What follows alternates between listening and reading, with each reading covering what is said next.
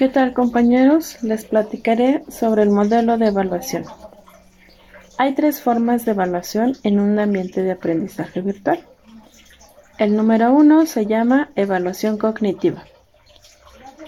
Está orientada en obtener información de las habilidades intelectuales de un sujeto, por ejemplo, los mapas conceptuales. Este instrumento permite a los alumnos determinar relaciones entre los conceptos y procesos que pueden encontrar de un determinado tema de estudio, lo que permite evidenciar cómo un alumno o grupo de alumnos están estructurando su conocimiento.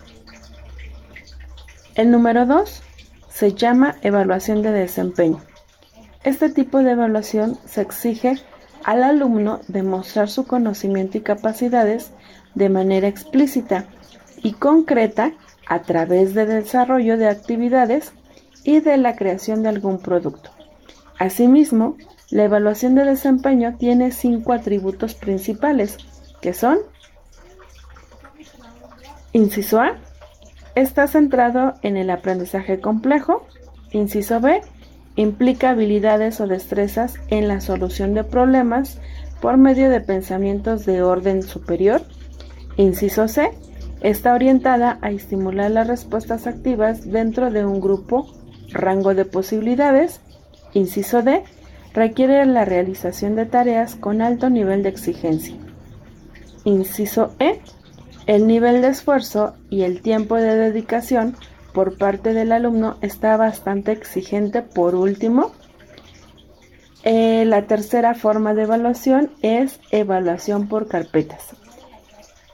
Este consiste en almacenar el trabajo realizado por el alumno durante un periodo de tiempo para ser revisado.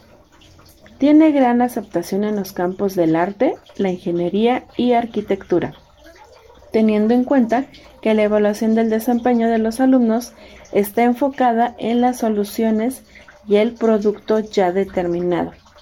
Las carpetas les permiten al docente calificar los avances provisionales del producto que ya hayan desarrollado en una tarea, curso o estudio.